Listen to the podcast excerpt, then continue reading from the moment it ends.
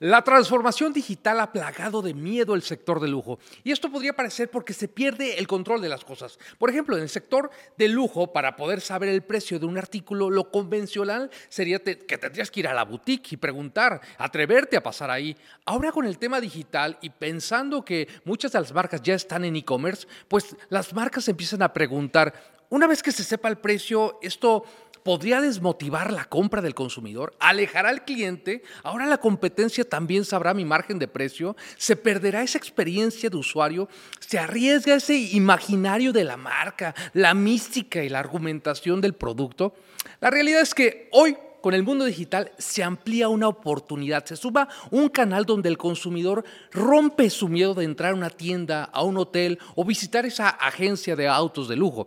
El primer paso lo pone en perspectiva eh, de, lo que dimensiona justamente de la marca. Es decir, muchos clientes que antes no hubieran pensado ni siquiera dar ese paso, hoy están buscando sí interactuar con esas marcas y descubrirlas de una forma diferente. Unir el factor digital con el sector de lujo representa potenciar la oportunidad de una marca, ejecutarlo y construir evidentemente una relación fuerte con un cliente. Entonces, el sector de lujo ha sido un referente también en este sentido de la adopción de nuevas tecnologías. Por ejemplo, hablemos de Beauty Tech, este eh, proceso donde digitalizan tu rostro y puedes tener una experiencia donde tú puedes ver cómo te quedan esos colores, cómo te cae ese maquillaje, por ejemplo.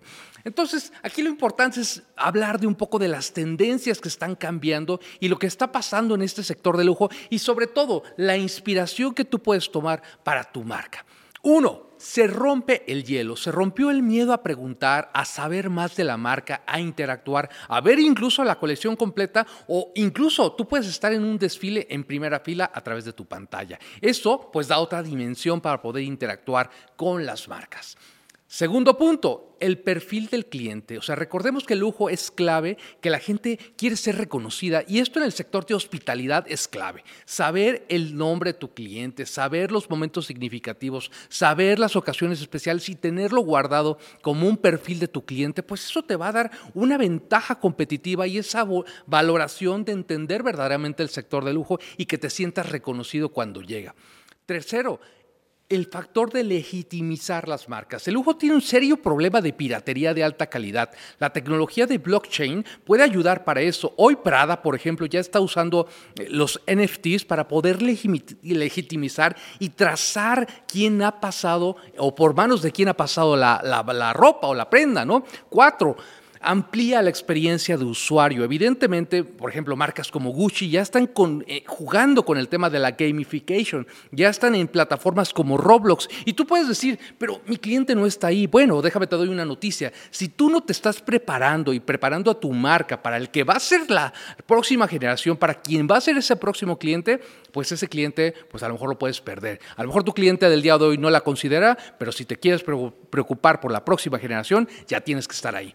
En redes sociales, por ejemplo, la bidireccionalidad es clave, ¿no? ¿Por qué? Porque esto podría parecer, oye, es vanidad que mi marca esté en redes sociales, yo soy de lujo, ¿por qué tendría que estar ahí? La realidad es que mucha gente ya está consultando y está viendo a las redes sociales como un escaparate de esta propuesta de las marcas. Ciertamente, esto, tú podrías decir, es un accesorio, pero es parte de la experiencia de la marca, así que te aguantas y lo haces. Es un tema de recursos porque sí, hay que hacerlo y hacerlo muy bien. O mejor no lo hagas porque quedarte a media puede ser pues como malo para la marca, ¿no?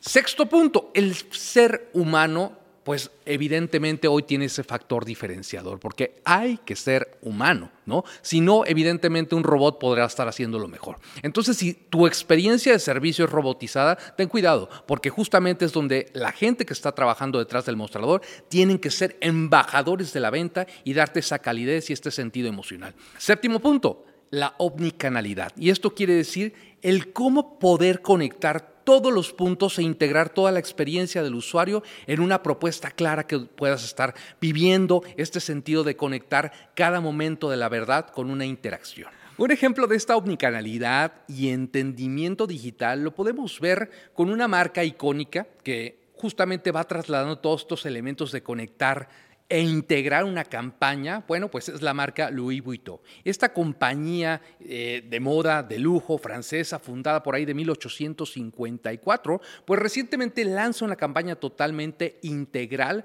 muy interesante, de la mano de la artista japonesa Yayoi Kusama.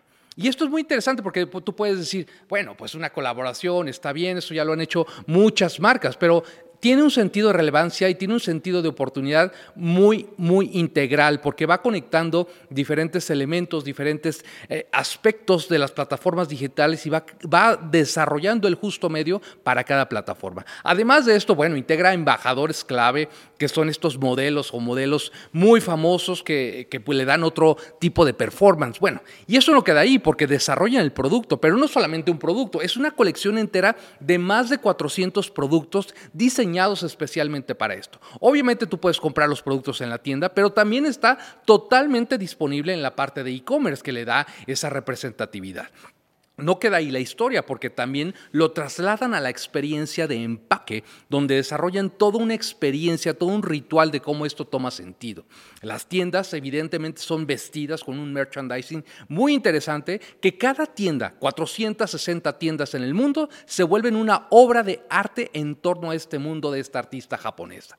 Además de todo, empiezan a probar nuevas perspectivas como desarrollar un robot animatrónico, donde representan a la propia artista interactuando y la gente obviamente se vuelve un escaparate interesante que la gente le está tomando imágenes, fotos, etcétera, etcétera. Además, en Out Home, o estas campañas, digamos, de exteriores, pues también se empieza a jugar con conceptos como 3D, con realidad aumentada, para ver justamente cómo se interactúa con estas creaciones. Tú también puedes tener desde tu celular la experiencia de realidad aumentada, viendo cómo a través de diferentes edificios icónicos de las diferentes partes del mundo, tú puedes ver cómo interactúan estos puntos característicos del artista jugando en la Torre Eiffel, en el Arco del Triunfo, en la Estatua de la Libertad, en diferentes partes.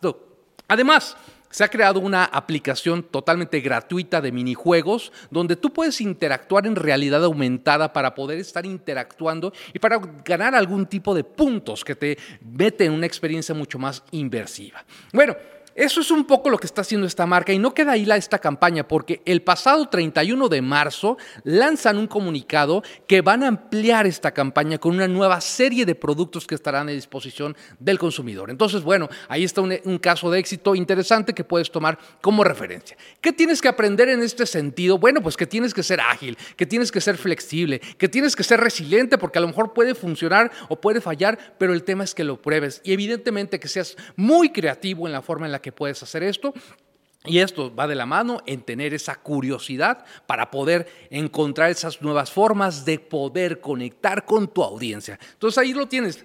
Algunas tendencias dices, mi marca no es de lujo, pero creo que hay mucha inspiración en estos puntos para que tú lo puedas poner en práctica. Así que si tú quieres ser ese nuevo Emily en Paris, pues tienes la oportunidad de poner en marcha algunos de estos, consejos. Ya lo sabes, esto es Marketing Players, un espacio creado para hablar del poder del marketing en la solución de problemas de negocio y cómo este ayuda a que marcas, empresas, personas expresen su máximo potencial.